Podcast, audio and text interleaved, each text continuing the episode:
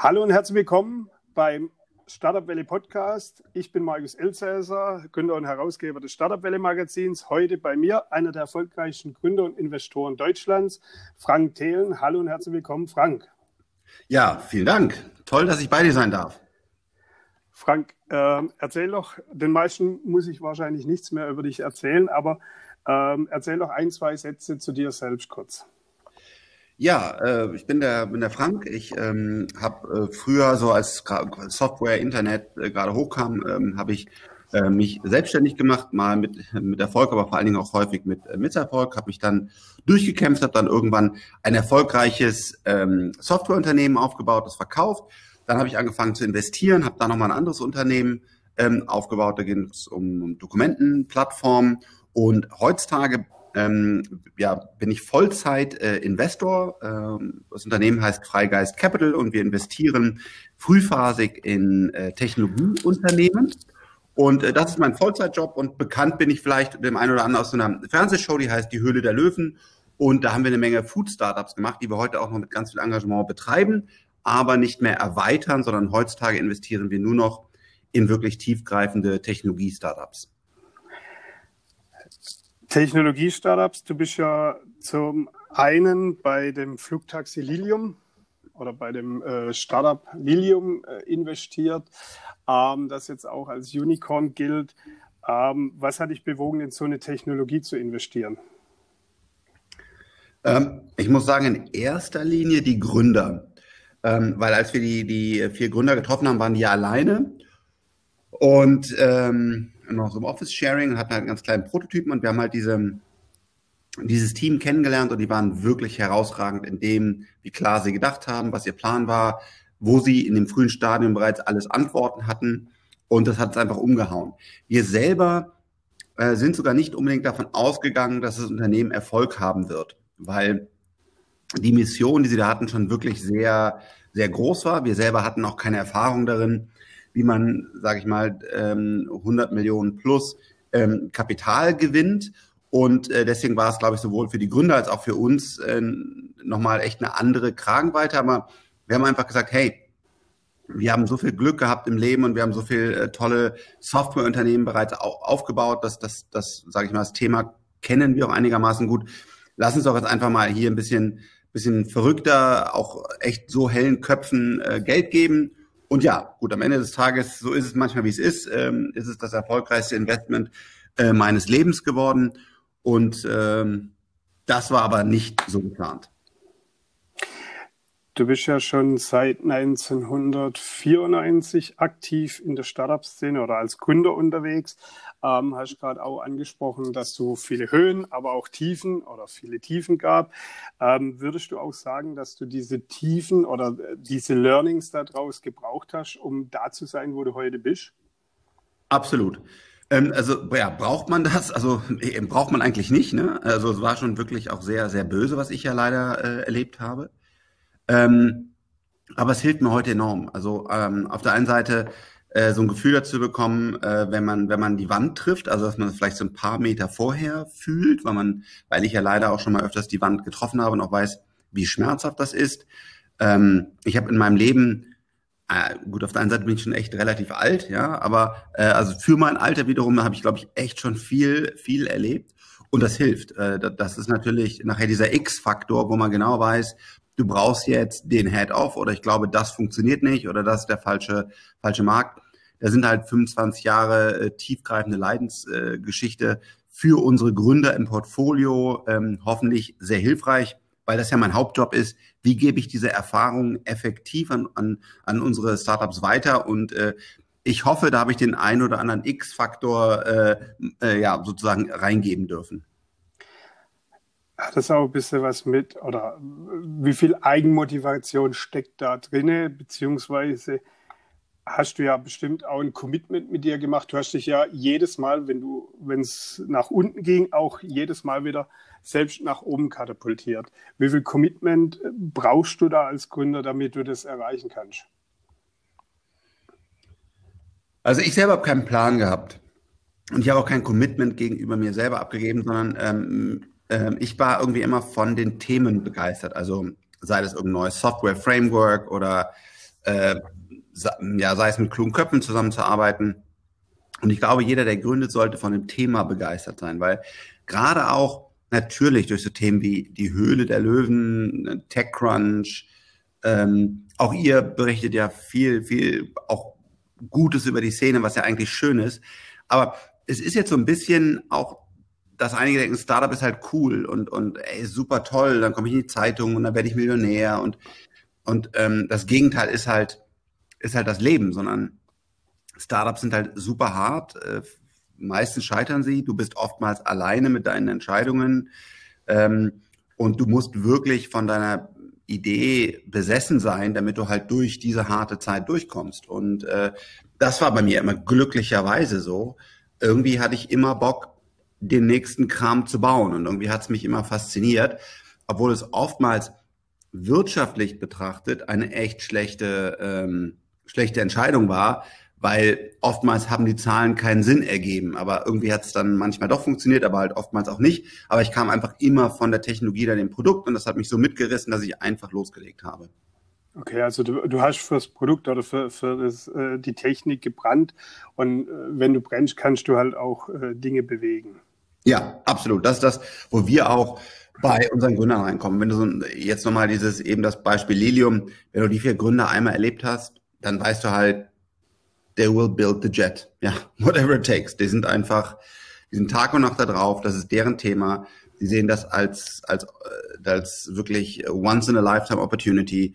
Ähm, die sind super fokussiert. Das ist genau das, was wir natürlich auch in unseren äh, Gründern suchen, die einfach sagen, ich baue diesen Satelliten, ich baue diese Software, ich baue das Sales-Team, um einfach zu sagen, ist mir total egal, äh, was das kostet, wie es funktioniert. Glaub mir, Frank, ich werde das machen. Jetzt warst du seit der ersten Staffel oder seit der allerersten Folge Die Höhle der Löwen dabei. Mhm. Ähm, ab der nächsten Staffel bist du nicht mehr dabei. Ähm, was hat dich bewogen, da mitzumachen? Ähm, wie hast du die, die Entwicklung da drin erlebt und was hat dich jetzt bewogen, zu sagen, okay, das war's jetzt, äh, ich bin jetzt draußen? Also mitzumachen war, ähm, weil ich gerade ein Unternehmen, was ich selber gegründet äh, hatte, ähm, in sehr, sehr schwieriger Phase war.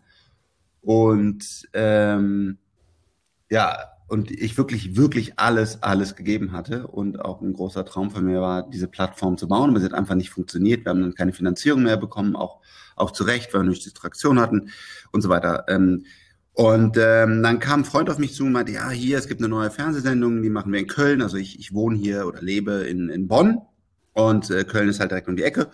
Und äh, dann hat er gesagt, ja, die machen hier eine, eine Sendung. Und dann hat er gesagt, ja, aber Fernsehen, was ich für Fernsehen? Sagt, ja, Startups ist ganz cool und so, muss ich mal angucken. Dann habe ich mir Shark Tank in US angesehen und fand das eigentlich mal ein interessantes Thema, weil ich wollte ja Startups schon immer nach vorne bringen und sagen, das ist ein Thema, was man wie jeden anderen Beruf auch sehen sollte. Und als damals, als ich Startups gebaut habe, war das immer total verteufelt. Danach wurde es total gehypt, aber die Wahrheit liegt halt in der Mitte.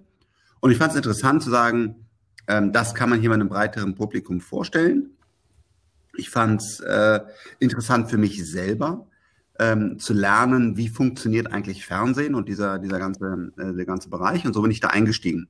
Und eigentlich war der Plan natürlich, äh, nach einer Staffel aufzuhören. Also das einmal mitzumachen, das sich anzugucken, zu lernen und auch zu kommunizieren, aber dann halt aufzuhören. Und ich glaube, auch der Sender und die Produktionsfirma Sony waren, glaube ich, selbst überrascht über den großen Erfolg. Also das sollte natürlich erfolgreich laufen, aber dass das so erfolgreich läuft, hätte, glaube ich, keiner mit gerechnet. Und ich selber fand, hatte mehr, ganz egoistisch, mehr Vorteile als Nachteile. Also ich fand es echt schön. Es war immer eine super Stimmung am Set. Ähm, ich habe super viele spannende Menschen kennengelernt ich habe super viel gelernt, wie funktioniert eigentlich Fernsehen, Kommunikation, Medien, Presse, keine Ahnung was. Und ähm, konnte es halt mit, mit meinem Job irgendwie vereinen. Und äh, ja, und so bin ich halt einfach dabei geblieben, weil, weil echt Sony ist eine mega Produktionsfirma, Vox als Sender, ich bin mit den damaligen Chefs, die heute die RTL-Chefs sind, ähm, habe ich mich echt super gut verstanden. Es waren zwei ganz großartige Menschen. Hat einfach alles Spaß gemacht und gepasst. Und wir haben diese Food Family aufgebaut Little Lunch, Ankerkraut, Y-Food. Aber irgendwann, nach sieben Jahren, habe ich gedacht, mein eigentliches Herzensthema ist nun mal Technologie. Und äh, wir haben jetzt diesen, diesen besonderen Moment in der, in der Geschichte, wo ganz viele Technologien parallel da sind. Also halt 5G, Blockchain, 3D-Druck, Quantencomputer und so weiter. Die kommen alle aufeinander und werden halt wirklich verrückte Unternehmen erschaffen. Und wir sind in Europa hier leider hinten dran. Also es ist nicht so, dass wir jetzt führend wären darin, diese Technologien zu verwenden, um damit herausragende Unternehmen zu bauen, sondern das passiert mehr in den USA und in China. Und das ist meine Mission. Und da habe ich gesagt, ich brauche jetzt wieder volle Fokussierung, ich brauche 100 Prozent meiner Zeit.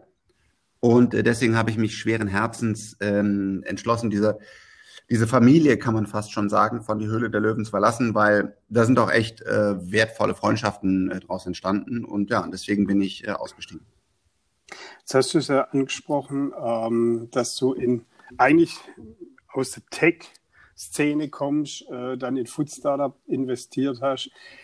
Hättest du gedacht, dass die Food Startups, in die du investierst, so abgehen? Nein, nein. Also das, was wir da aufgebaut haben, ähm, und dann auch, wie wir nachher dann gelernt haben, wie geht ein Edeka, wie geht ein Rewe, wie mache ich einen Online-Store. Wir haben ja dadurch auch Central als, als, als Business-Software hinter den ganzen Food-Startups heutzutage auch nochmal als erfolgreiches ähm, Unternehmen aufgebaut. Ähm, das hätte ich sicherlich nicht gedacht. Ähm, klar, es funktioniert natürlich auch nicht alle Food-Startups so, ne? Also sind halt, aber es sind schon viele, ne? die echt gut funktionieren so ein Little Lunch, so, so, so ein Ankerkraut, so ein Y-Food ist eine unfassbare Geschichte. Ja, also das ist ja auch alles öffentlich bekannt, äh, wie viel Geld wir da geraced haben, wie schnell die wachsen. Ähm, das hätte ich, hätte ich so nicht gedacht. Und ich glaube, es ist auch eins der erfolgreichsten Food Cluster so in, in, in Europa, die wir da vielleicht sogar das erfolgreichste Seed ähm, Food Cluster. Also das ist schon, ja, sind wir schon sehr dankbar, dass das so gelaufen ist. Jetzt weiß ich, dass ein großes Thema für dich die E-Mobilität ist. Mhm. Ähm, wo siehst du die deutschen Autobauer? Was haben sie falsch gemacht und was können sie machen, um das wieder aufzuholen?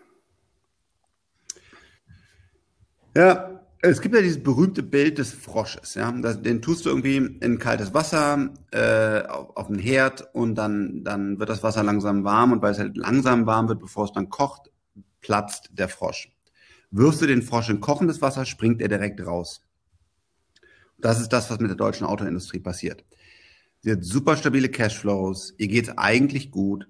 Und jetzt müsstest du quasi irgendwie mit einem Riesendruck und Pain und weniger Gewinn und, und echt viele Risiken als Vorstand auf dich nehmen, um wirklich stark auf dieses neue Thema E-Mobilität zu setzen. Und da haben einfach die deutschen Autobauer wirklich alles getan, was da geht, um das zu verzögern und um das nicht zu machen. Und dann noch ein Dieselskandal, damit, das, damit der Verbrenner angeblich besser ist, als er eigentlich ist. Und äh, ja, und irgendwann gibt's für mich diesen iPhone-Moment. Also, wo man sagt, da ist auf einmal so viel Ecosystem, so viel Know-how, so viel Skalierungspotenzial entstanden, dass es keiner mehr einholen kann in den nächsten zehn Jahren. Google zum Beispiel. Google hat durch unsere Suche so viel Daten, so viel Suchanfragen, dass kein anderer eine Suchmaschine bauen kann. Microsoft und so, die sind ja nicht bescheuert. Aber die haben halt den Traffic da drauf, die Suche, und damit werden sie jeden Tag so viel intelligenter, jede Sekunde, dass keiner mehr es einfangen kann. Und das ist halt dieser iPhone-Moment. Und den habe ich öffentlich, glaube ich, für Tesla vor drei Jahren oder so ausgemacht. Ich habe das auf meinem LinkedIn-Profil äh, dann geschrieben. Und klar, natürlich ganz viel Kritik bekommen, habe dann auch einen Handelsblattartikel dazu lang geschrieben, der äh, immerhin einer der meistgelesenen Artikel äh, dann geworden ist. Aber ich habe halt viel Gegenwind bekommen. Sagt, Frank, du spinnst doch. Und die machen gerade mal 20.000 Autos im Quartal oder was auch immer. Und dann habe ich gesagt, ja, aber guck mal, die sammeln die Daten, die haben die Chips, die, die, die haben die Ladeinfrastruktur, die haben die Batteriefabrik und diese ganzen Parameter. Und ja, am Ende des Tages sieht es ja danach aus, äh, dass das so kommt. Also also gibt auch heute noch Leute, die sagen, das wird nicht so passieren, aber ähm, das ist ja keine Anlageberatung und ich kann auch nie sagen, ob und wer welche Aktien hält, aber ich kann einfach sagen, dass ich äh, seit langer Zeit mit einem sehr unvernünftigen Abstand meines Portfolios äh, Tesla-Aktien halte und äh, bisher bin ich da zufrieden mit. Ja, du hast ja angesprochen, ich, also ich denke, ein ganz großes Thema ist natürlich die Ladeinfrastruktur, die die deutschen Autobauer selbst, äh, die jetzt Elektrofahrzeuge anbieten, es gibt halt keine Ladeinfrastruktur. Es gibt alles ähm, nicht, sorry. Keine Ladeinfrastruktur, sie haben keine Batterietechnologie. Dieter Zetsche hat noch zu gesagt, ja, warum soll ich denn eine Batteriefabrik bauen? Sowas kaufe ich zu. Das Problem ist nur, es sind 30 bis 40 Prozent Wertschöpfung des Autos. Ähm, da kann ich ja nicht sagen, das kaufe ich mal zu. Ähm, sie haben keine Chips. Sie nehmen Nvidia, was ja eine gute Firma ist. Also ich bin auch Nvidia-Shareholder. Aber ähm, du musst eigentlich irgendwann eine eigene Chipproduktion haben, damit du halt auch deinen unfairen Vorteil hast in, in was du wie mit Self-Driving machen kannst, äh, der Energieverbrauch runtergeht und so weiter. Sie haben keine Daten. Nach meinem Wissensstand hat Tesla 95 Prozent aller, aller äh, selbstfahrenden Daten, die wir heutzutage haben. Also ähnlich wie so ein Google. Ähm, also du kannst immer weitermachen. Äh, da, die haben keine Software. Ich meine, guck dir den ID3 oder wie der heißt an.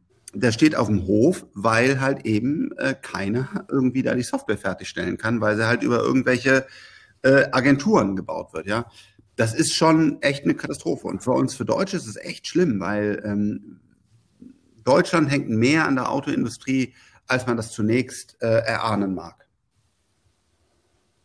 Ja, ja, ja. Ähm, es ist ja beim Mercedes sind ja viele Komponenten nicht in-house produziert, zum Beispiel. Und das ist ein Trend, der gerade, der, der, der eine Zeit lang ja cool war. Ja? Outsourcing kaufe ich ein, just in time, die ganzen Dinge. Aber ich glaube, heutzutage ist kann man wirklich sagen, dass das, wie es Tesla macht, nämlich alles zurückholen, alles zu integrieren, von Software über Chips alles zu besitzen, der deutlich erfolgreichere Weg ist. Schau dir Apple an. Ja. Die haben mittlerweile sogar die Intel-Prozessoren, die ja nun wirklich ein, ein gigantisches Unternehmen sind und seit Jahrzehnten weltweit führend in, in Desktop und Notebook ähm, Zentralprozessoreinheiten, ähm, werfen die raus. Und jetzt gehört denen einfach alles. Also das Betriebssystem, die Hardware, sogar die Mikrofone. Und wir sprechen hier zum Beispiel gerade im Podcast, nehme ich einfach mit meinem MacBook auf, weil das dieses Studio-Mics hat. Mhm. Das äh, ein sehr hochwertiges Mikrofon, geht sicherlich noch höher hochwertig, aber selbst Mikrofone entwickeln die, also die Kameras entwickeln die. Also wenn du dir so ein Apple anguckst, die, die kaufen echt wenig zu. Und ähm, genau das, glaube ich, ist in Zukunft der richtige Weg, weil die Dinge so komplex werden, dass die Software mit der Hardware spielen muss, dass du selber eine eigene Entwicklungsroadmap für die Hardware brauchst, weil du nun mal gerade das brauchst oder das nicht brauchst. Und du kannst nicht sagen, wo jetzt ein Nvidia hin entwickelt. Und ähm, deswegen kann man schon sagen, dass in den meisten Bereichen diese tiefgreifende Integration das Gewinnermodell ist. Und zwar halt viele Jahrzehnte in allen BWL-Studien so quasi Outsourcing, Lean und, und so der ganze andere Kram definiert. Jetzt ist ein weiteres Thema, ist bei dir die Digitalisierung, wo wir Deutschen auch äh, ziemlich hinterherhinken. Auch die äh, an den Schulen ist die Digitalisierung überhaupt nicht angekommen. Ähm, was müssten wir tun, damit wir vorne mit dabei sind? Ja. Wir müssten das Thema halt ernst nehmen, ja. Und es ist einfach so, dass wir ähm, die Digitalisierung, man sieht, wir haben bis heute kein, kein ähm, Digitalministerium, weil ich es eher heutzutage Technologieministerium nennen würde, weil wir müssen auch Quantencomputer, Wasserstoff, ja, nein und so weiter. Also wir müssen diese ganzen Technologien eigentlich irgendwie Kompetenz in der Regierung haben. Das heißt, ähm, Digitalisierung war immer so, ja, klar, ist wichtig, kommt irgendwie, aber so richtig vorangebracht haben wir es nicht. Und auch, wenn ich sehe halt, wie die kleineren Staaten digitalisiert haben, den Staat digitalisiert haben, äh, ist bei uns heute einfach das Papier noch führend. Man hat es jetzt wieder ganz lächerlicherweise gesehen bei Covid. Da wurden auf einmal oder werden, glaube ich, heute noch überall Zettel äh, verteilt. Ja. Und ähm, wir haben einfach nicht diese digitale DNA. Die, aber man muss sagen, man kann die Politik dafür kritisieren aber auch, auch unser, unser Volk, also wenn man das so sagen will, ist es, glaube ich, wenn du so eine Umfrage in Deutschland machst und fragst, hey, was hältst du denn von Big Data und äh, 5G und keine Ahnung was, werden, glaube ich, eher die, die, die äh, würde, würde es nicht als Chance und als positiv gesehen, sondern von vielen eher als, oh, das weiß ich aber nicht, aber ist dieser 5G wirklich so gut und das soll ja von auch teilweise von Chinesen gebaut werden und oh, diese Daten, ich weiß nicht. Und ähm, aber auch wenig Kompetenz, ja. Also sieht zum Beispiel, jetzt gab es eine, ich glaube sogar die Vorsitzende, ich weiß gar nicht, von einer Partei, die heißt äh, Die Linke. Und es ist schon noch eine Partei, die eine gewisse Relevanz hat. Und da setzt die sich hin und sagt, ja, diese Corona-App, also die darf man nicht installieren. Das ist ja völliger Mist, ja. Also wirklich so inkompetent und ähm, unfassbar. Also ja, also wir müssen ja, glaube ich, an allen Stellen einfach lernen, das als Chance sehen, positiver werden und da haben wir leider noch einen weiten Weg zu gehen. Ja, also gerade bei dieser Corona, ich meine, äh, von den Downloads her sind wir, glaube ich, jetzt an der Zahl dran, dass es tatsächlich tangiert, dass es äh, auch greifen tut, die Entwicklung. Ja, das ist gut, ja. Ähm, ja, also ich denke, äh, es ist auch das Problem ein bisschen, äh, was ich schon gesehen habe an Schulen, gerade durch äh, Covid-19, dass eben die Lehrer irgendwo vom Kultusministerium allein gelassen werden und äh, auch zum Teil äh, vielleicht auch von der Schulleitung, aber äh, dass die auch digital überhaupt nicht wissen, was sie tun können. Ja, da werden E-Mails verschickt mit Aufgaben und das war's dann. Ja, oftmals als zum Beispiel JPEG, äh, wenn es ähm, ein Dokument ist und kein PDF, weil einfach keine Medienkompetenz da ist. Also ähm, ich selber unterstütze ja eine sehr, sehr tolle Lehrerin, Annika, äh, mit der wir, die, sie hat EduSense aufgebaut, wo sie, wo sie das Ganze unterstützt und ähm, genau und klar, Verena ist natürlich quasi die Galionsfigur, die, die versucht äh, sehr, sehr toll ihre private Zeit einbringt und, und auch ihr privates Geld um, um Digitalisierung an Schulen voranzubringen. Aber es ist halt echt traurig. Was ist das Problem? Föderalismus zum Beispiel. Also bei uns hat ja jedes Land seinen eigenen Chef, irgendwie, der sagt, wie Bildung funktioniert und das ist auch total wichtig. Und deswegen gibt es zum Beispiel kein, kein Bundeskonzept. Aber wir kriegen es halt nicht hin, dass dieser Föderalismus kippt, weil den heute kein Mensch mehr braucht, sondern diese ganzen Dinge sind so stark verwoben. Da hat jeder Minister dann auf seinen Fahrer und äh, keiner will irgendwie sagen, ja, das Pöstchen gebe ich jetzt ab. Das ist wirklich krank, ja. Und deswegen haben wir nicht mal eine zentrale Steuerung in Deutschland. Und äh, irgendwie müssen wir uns trauen, mutiger zu handeln, aber das, ja, das ist noch nicht passiert in der, in der Bildung. Und äh, ein, ein deutschlandweites System mit auch Digitalisierung, mit Softwareentwicklung. Latein muss einfach verschwinden. Also man kann ja Latein und Altgriechisch lernen. Das Problem ist nur, wir haben eine begrenzte Zeit und einen begrenzten Ressourcen an Lehrern oder Lehrerinnen, die unseren Kindern was beibringen. Und ich habe nichts gegen Latein, auch nichts gegen Altgriechisch, aber ich muss sehen, was das Wichtigste heute. Und zum Beispiel, dass man eine Grundidee hat, wie so ein, wie so ein Computer, den wir ja, der durchaus auch entscheidend für unser Leben ist versteht, was da eigentlich drin passiert, ist halt genauso essentiell wie Physik, Mathematik und Chemie. Oder Wirtschaft, dass man einen Vertrag mal gelesen hat, dass wenn man dann irgendwann mal ähm, seine eigene Wohnung zum Beispiel mieten will, dass man eigentlich mal grob das verstanden hat. Deswegen müssen wir auch da den, den Lehrplan umbauen, aber Bildung ist nicht mein Thema. Ja, also ich unterstütze zwar einige und mache da was, aber das ist nicht mein Kernthema und da Verena zum Beispiel viel kompetenter. Aber aber was ich sehe, ist, dass du da halt das nicht bewegt bekommst, weil da zu viel Leute an ihren Pöstchen äh, festhalten. Jetzt hast du ein Buch geschrieben, neues. Mhm. Seit sechs Wochen auf der Spiegel Bestsellerliste, zweite Auflage draußen, mit so viel Erfolg gerechnet? Nee, weil das Buch heißt äh, 10x DNA und ist relativ technisch. Das ist eigentlich ein, ein äh, also ich habe ja vorhin ein Buch rausgebracht, das heißt Startup DNA, da habe ich so ein bisschen über mein Leben und über Startups und, und die Höhle der Löwen und keine Ahnung was, was ich so ganz Interessantes vielleicht erlebt habe, äh, versucht ehrlich meine Lebensgeschichte zu erzählen und das war auch schon sehr erfolgreich. Ähm, und das war aber auch mehr People Talk, also war auch ein Kapitel darin, wie ich meine Frau kennengelernt habe und so. Und das hat, glaube ich, eher eine breitere Masse, Menge an Menschen interessiert. Und dieses Buch 10x DNA war wirklich rein, ich schreibe jetzt mal, was mir wirklich am Herzen liegt. Und ich weiß, dass nach Seite 30 äh, 90 Prozent sagen, ey, der Thelen, der hat einen Schaden und also interessiert mich auch nicht. weil es halt wirklich reingeht und erklärt, wie funktioniert eigentlich die Wirtschaft und unser Leben in der Zukunft. Also warum können wir nicht mehr Fleisch essen, wie wir es heute tun, mit lebenden Kühen? Äh, warum, wie schießt uns eine Hyperloop mit 1000 kmh, aber kaum Energieverbrauch durch die Gegend? Und was ist eigentlich ein Quantencomputer? Und total überraschenderweise, was mich also wirklich mega, mega, mega freut, ist dieses Buch erfolgreich. Das heißt nämlich, dass die Leute das Thema interessiert. Also wenn es nicht alle kaufen, wovon ich nicht ausgehe und irgendwie als Kaminholz verwenden, dann heißt das, dass die Leute sich doch für diese Zukunft interessieren. Und auch in Deutschland es Leute gibt, die sagen, ich möchte verstehen, was künstliche Intelligenz ist und nicht irgendwie auf einer philosophischen Basis, wie, wie Richard David Precht gerade auch ein KI-Buch geschrieben hat. Das kann man lesen, aber das ist auch nicht so, so mega wirklich KI-mäßig clever geschrieben, muss man sagen sondern die sich wirklich für die Grundlagen interessieren und sagen, wie denkt dann ein Jeff Bezos und ein Elon Musk? Von daher, ja, ich freue mich riesig, vor allen Dingen auch, dass ich von vielen Top äh, CEOs aus dem DAX und, und auch von wirklich den allerhöchsten Politikern persönliche Briefe zu diesem Buch äh, bekommen habe. Äh, hat mich wirklich sehr, sehr gefreut.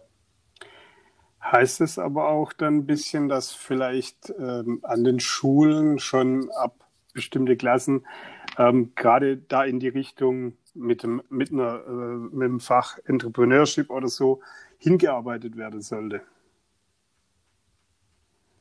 Naja, mein Traum wäre ähnlich wie bei der Politik, wo ich sage, wir brauchen gar kein äh, Digitalministerium mehr.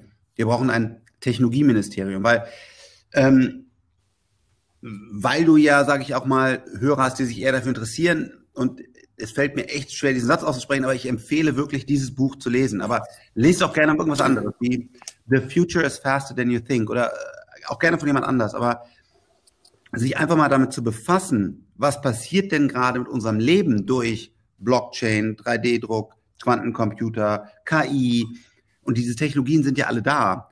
Das ist schon extrem wichtig. Das heißt, mein großer Traum wäre eigentlich, dass quasi Technologie gelehrt wird.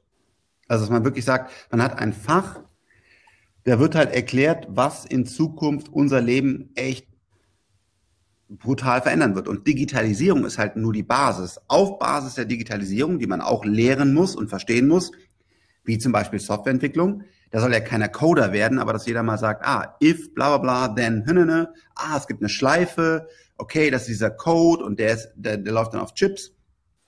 Und von da aus fängt es ja gerade erst an, weil dann kommt ja darauf basierend die KI oder die Roboter oder die dann über 5G in Echtzeit gesteuert werden.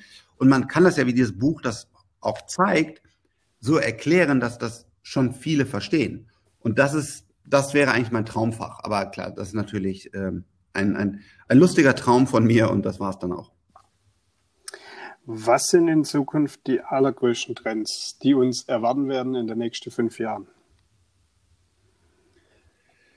Ne, der, der Trend ist, dass wir exponentielle Entwicklungen sehen werden, die wir vorher so noch nie, noch nie äh, gesehen haben. Das heißt auf einmal zum Beispiel, jetzt wieder Posterchild, dass so ein Tesla halt einfach äh, innerhalb von zwei Jahren, glaube ich, von ist kleiner als, als BMW hinzu ist die Wert, ist das wertvollste Autounternehmen, was ja eigentlich nicht ist, der Welt und bald ist es so viel wert wie alle anderen Autounternehmer zusammen, Unternehmen zusammen. So, dass diese exponentielle Entwicklung, die getrieben ist durch Technologie oder ein Shopify, baut irgendwie ein Shopsystem, ja, ganz nett, ne? Aber weil die halt genau die richtige Technologie, den richtigen Markt haben, zack, laufen die über 100 Milliarden, 100 Milliarden Marktkapitalisierung. Diese exponentielle Entwicklung, wo Unternehmen diese Technologie nutzen, mit einem sehr guten Management, sehr sauber die Sachen ausführen, dann auf einmal äh, ganz viel Kapital ansaugen, zu Recht, weil sie ja diesen Erfolg haben, quasi damit unlimitierte ähm, Investments machen können in Mitarbeiter, Zukäufe, Technologien. Äh, das ist so das, was, was passieren wird und wo dann einfach am Fließband, man sieht es ja jetzt schon, ja, Zoom, Shopify, Spotify, JD, BYD, äh, wo einfach äh, am, am Fließband 100 Milliarden plus Unternehmen rauskommen und wenn wir dieses, diese Fließbänder, wenn man sie so nennen will, nicht in Europa endlich mal anschmeißen, dann sind wir hier halt einfach bald verloren. Wie können wir sowas hier oder wie können wir Unternehmen A hier halten? Ja, also auch wenn sie sich entwickeln, gehen sie ja zum Teil weg. Ähm, beziehungsweise wie können wir das Ganze fördern, dass wir hier so eine, so eine Entwicklungskultur für junge Unternehmen kriegen? Ja, das ist leider ein 360-Grad-Problem. Da gibt es also nicht den einen Knopf, der fehlt, sondern äh, das ist von der Schule, ja, dass jeder mal vielleicht Softwareentwicklung, Entrepreneurship, Digitalisierung sieht. Das ist von einem positiven Mindset in der Bevölkerung zu Daten und anderen Themen, Robotern. Ähm, dann brauchst du natürlich gute Unis, ja. Haben wir ja TUM, KIT, Aachen, haben wir eigentlich schon gute Unis, aber dann daraus muss auch dann wieder der Entrepreneur entstehen, der dann die Finanzierung hat. Wenn du dann größere Finanzierung benötigst, 100 Millionen plus, muss dieser Investor, der die 100 Millionen plus da rein tut, wissen, dass es ein IPO, also Initial Public Offering Markt gibt, wo Unternehmen an die Börse gehen, damit er dann auch wieder ähm, seine Liquidität bekommen kann. Also das Ganze ist leider so ein, so ein 360-Grad-System. Das schieben wir auch langsam an. Ja, es gibt sowas wie zum Beispiel auch die Höhle der Löwen, wo, wo man einfach in der Menge mal, jetzt bald auch mit dem Nico Rosberg, äh, Dinge, Dinge kommuniziert und sagt, hey, das ist positiv. Dann haben wir sowas wie ein deutschen Starterverband, wo, wo Christian Miele sehr viel äh, in der Politik bewegt und so. Also wir, es gibt so ganz viele kleine Bausteine und sie sind eigentlich auf dem Weg. Problem ist, die Chinesen und Amerikaner sind halt wirklich schnell und wir müssen jetzt Gas geben, aber das ist leider, wird das einfach Zeit brauchen und 360 Grad müssen diese Bausteine zu einem großen Puzzle äh, zusammenfinden, damit wir das machen können. Jetzt noch eine Frage zum Thema Mobilität. Wie wird sich die entwickeln? Ist die ähm, normale Elektromobilität batteriebetrieben unsere Zukunft? Ähm, Gerade durch Covid-19 äh, sind ja viele wieder zurück zum eigenen Pkw, weil sie sagen, öffentliche Verkehrsmittel möchte ich eher mal meiden. Ja. Wie siehst du das? Wie wird sich das entwickeln? Wird es noch eine andere Technologie geben, Nein. außer Batterie? betriebene Elektromobilität? Ähm, oder wie werden wir uns in Zukunft da bewegen? Batterie ist die Technologie und ähm, äh, alles, was da an Wasserstoff und so gemacht wird, wird nicht funktionieren. Aus, dazu habe ich ein, auch ein, paar, ein kurzes Statement auf, auf LinkedIn äh, publiziert, das führt jetzt zu weit. Ähm, Wasserstoff hat andere, ähm, andere Bereiche, in denen es funktioniert. Ähm, es ist das Elektroauto. Punkt. Und natürlich werden wir Fahrräder hoffentlich viele, also gerne normale Fahrräder oder auch E-Bikes haben. Ich glaube nicht an diese komischen Scooter, weil die einfach, äh, meine Frau ist Kieferorthopädin und sieht die Unfälle, die damit passieren. Also ich glaube, die Dinger sind einfach nicht ja. clever. Ein Fahrrad gibt's länger und ein Fahrrad ist einfach viel stabiler zu fahren mit den großen Rädern. Also ähm, genau. Ähm, also ich glaube, ich glaube E-Bikes, äh, ich glaube viele kleine E-Autos, also ähm, es wird, wird, wird hoffentlich auch kleinere E-Autos geben, ist ganz wichtig. Ähm, billige E-Autos und, und die Batterien werden halt immer besser. Wir werden es jetzt im, im, im Battery Day, den, den Tesla bald abhalten wird, erleben, wie Batterien auf einmal einen Sprung auch machen in den Ladezyklen. Also wie oft können die laden entladen werden, äh, der Energiedichte ähm, und so weiter. Und wir haben natürlich auch längere äh, Strecken dann kann man sehr gut mit, einer, mit einem Lilium-Jet fliegen, so, so, so bis 300 Kilometer Luftlinie ähm, äh, Reichweite. Das ist dann quasi jetzt sehr plakativ gesagt der Flixbus äh, der Luft, ja, und auch halt ohne Emissionen und vor allen Dingen müssen keine Straßen weitere gebaut werden, weil Straßen sind auch ein sehr großer CO2-Emittent. Und ja, äh, so wird es sein, aber wir werden leider auch noch eine Zeit lang Öl äh, brauchen. Also die Frage ist, müssen wir uns ja von A nach B bewegen, aber ich bin nicht der, der Anhänger, der wir gehen alle in die Höhle zurück, sondern ich glaube, ähm, wir werden unser Leben, wie wir es jetzt haben, ungefähr beibehalten wollen. So, also sagen wir mal, wir wollen noch irgendwie zum Beispiel mal nach Afrika oder New York oder nach Spanien oder so. Dann werden wir da leider eine Zeit lang noch, noch Öl verbrennen. Da ist dann zum Beispiel Wasserstoff bei Flugzeugen, auch für Langstreckenflugzeuge eine gute Alternative, bis die Batterie dahin kommt. Ähm, das ist, glaube ich, so ein, so ein, so ein Energiemix. Und es wäre natürlich toll, wenn wir in Europa eine Hyperloop bekommen. Aber da habe ich noch keine Impulse bekommen, als dass da die EU ernsthaft mal 25, 30 Milliarden in die Hand nehmen will. Gut, ich meine, von diesem, äh, da ist ja zum Beispiel Frankreich ziemlich weit mit dem TGW-Netz, ähm, dass man relativ entspannt äh, sehr schnell von A nach B kommt zumindest über weite Strecken. Ja, also selbst sowas fehlt ja in Deutschland ein bisschen. Ähm, Wo siehst du dich in den nächsten fünf Jahren? Also ich selber versuche meine Erfahrungen, die ich, die ich gemacht habe, mein, mein Netzwerk und man, weil wir jetzt auch einfach gelernt haben, das alles quasi so Industrien oder wie Fußball spielen, also das lernt man, wie, wie kann man wirklich auch größere Geldmengen für, für erfolgreiche Startups ähm, aktivieren? Wie kann man Teams nochmal in einer anderen Dimension äh, skalieren? Ähm, wie, wie kann man die, die politischen Rahmenbedingungen dafür schaffen?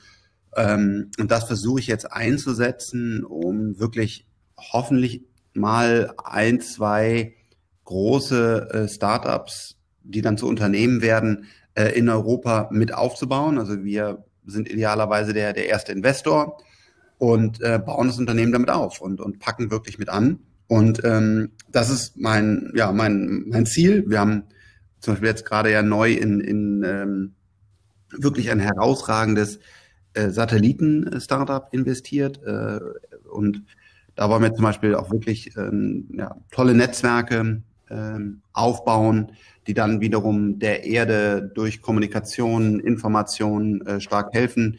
Äh, wir schauen uns natürlich ähm, die ganzen Lab-Grown Meat und, und Inhouse-Farming, also die, die Themen, die wir jetzt brauchen, um den Planeten auch nach vorne zu bringen und Energiespeicher haben wir schon einen. Ähm, das ist mein, mein Ziel, einfach in fünf Jahre lang hier mit dem Team konzentriert, fokussiert daran arbeiten, bedeutende Unternehmen, Technologieunternehmen aus Europa heraus aufzubauen. Kommen die Startups zu euch? Sucht ihr die selber? Scoutet ihr die? Wie, wie läuft es bei euch ab? Alles. Also von bis. Genau. Also das, das, äh, genau. Die, ähm, wir freuen uns natürlich sehr, wenn, wenn jemand auf, auf dem Schirm hat, ja, und sagt, hey, ähm, ich habe jetzt hier zum Beispiel ein FPGA-Chip entwickelt oder so, ja, irgendwas ein Spezielleres und, und da seid ihr doch die Richtigen. Und ähm, muss man aber auch fairerweise sagen, das ist nicht immer der Fall. Also ähm, wir, wir haben auch noch Arbeit zu machen im Aufbau unserem Brand. Äh, das ist halt der Vor- und Nachteil von so einer Höhle der Löwen. Ich glaube, erstaunlich viele in Deutschland kennen mich, mein Gesicht. Aber wir müssen auch noch eine Arbeit machen, dass wir sagen, wir stehen halt wirklich für Technologie. Das heißt, ja, wir kriegen natürlich schon viele Deals, aber wir ist jetzt nicht so, als wäre es wie jetzt zum Beispiel für Software äh, in Amerika Sequoia Capital und wenn du halt irgendwas baust in dem Bereich, dann rufst du da auf jeden Fall mal an. Das haben wir einfach noch nicht erreicht. Und deswegen, genau, es kommen Deals rein, wir schauen uns viel an, wir sind viel scouten, wir sind sehr eng mit den ganzen Universitäten vernetzt. Und äh, da werden wir hoffentlich auch jeden Tag besser, äh, dass uns eben, dass wir die Deals, äh, die wir sehen wollen, auch wirklich sehen in Europa. Kein China, kein US, wir machen wirklich nur Europa. So, zum Abschluss hast du drei Tipps für junge Gründer. Ja, erstmal musst du dich fragen, ob du Gründer bist, ja, und Gründer sein willst, weil ähm, das ist der Nachteil von die Höhle der Löwen. Auf einmal will jeder irgendwie einen Energy Drink machen oder keine Ahnung was. Also frag dich mal ernsthaft, äh, bist du echt der Typ dafür, der in eine kleinere Wohnung zieht und irgendwie Cornflakes isst, weil du das Geld für dein Produkt und deinen Vertrieb brauchst? Bist, bist du das? Hm, dann, wenn du das bist, versuch erfahrene, gute Leute da, da, davon zu überzeugen, dich zu unterstützen, was natürlich super schwierig ist. Du musst eine klare Ansprache haben. Hey, Peter, Maria, du hast das doch schon mal gemacht in dem und dem Bereich. Ich glaube, das ist ein besseres Produkt, weil wir können damit Plastik einsparen oder wir können das machen. Also pitche dann deinen Mentoren oder möglichen Investoren oder Helfern, ähm, weil es ist einfach komplex, Unternehmen aufzubauen und ich selber habe zu wenig äh, Zeit daran investiert, kluge Köpfe an meine Seite zu holen, dann hätte ich viele Fehler nicht, äh, nicht gemacht. Und das dritte ist, äh, der Weg ist das Ziel, enjoy the ride und äh, guck nicht immer, dass du, ob du da irgendwann, äh, was weiß ich, ein paar 10, 20, 100 Millionen wert bist, egal, genieße den Tag, dein Team, das Produkt, den ersten Launch, den Erfolg und, und der Weg ist das Ziel. Lieber Frank, ich bedanke mich für das wunderbare Interview. Wünsche dir weiterhin viel Erfolg mit Freigeist. Dankeschön. Ich danke dir. Vielen Dank.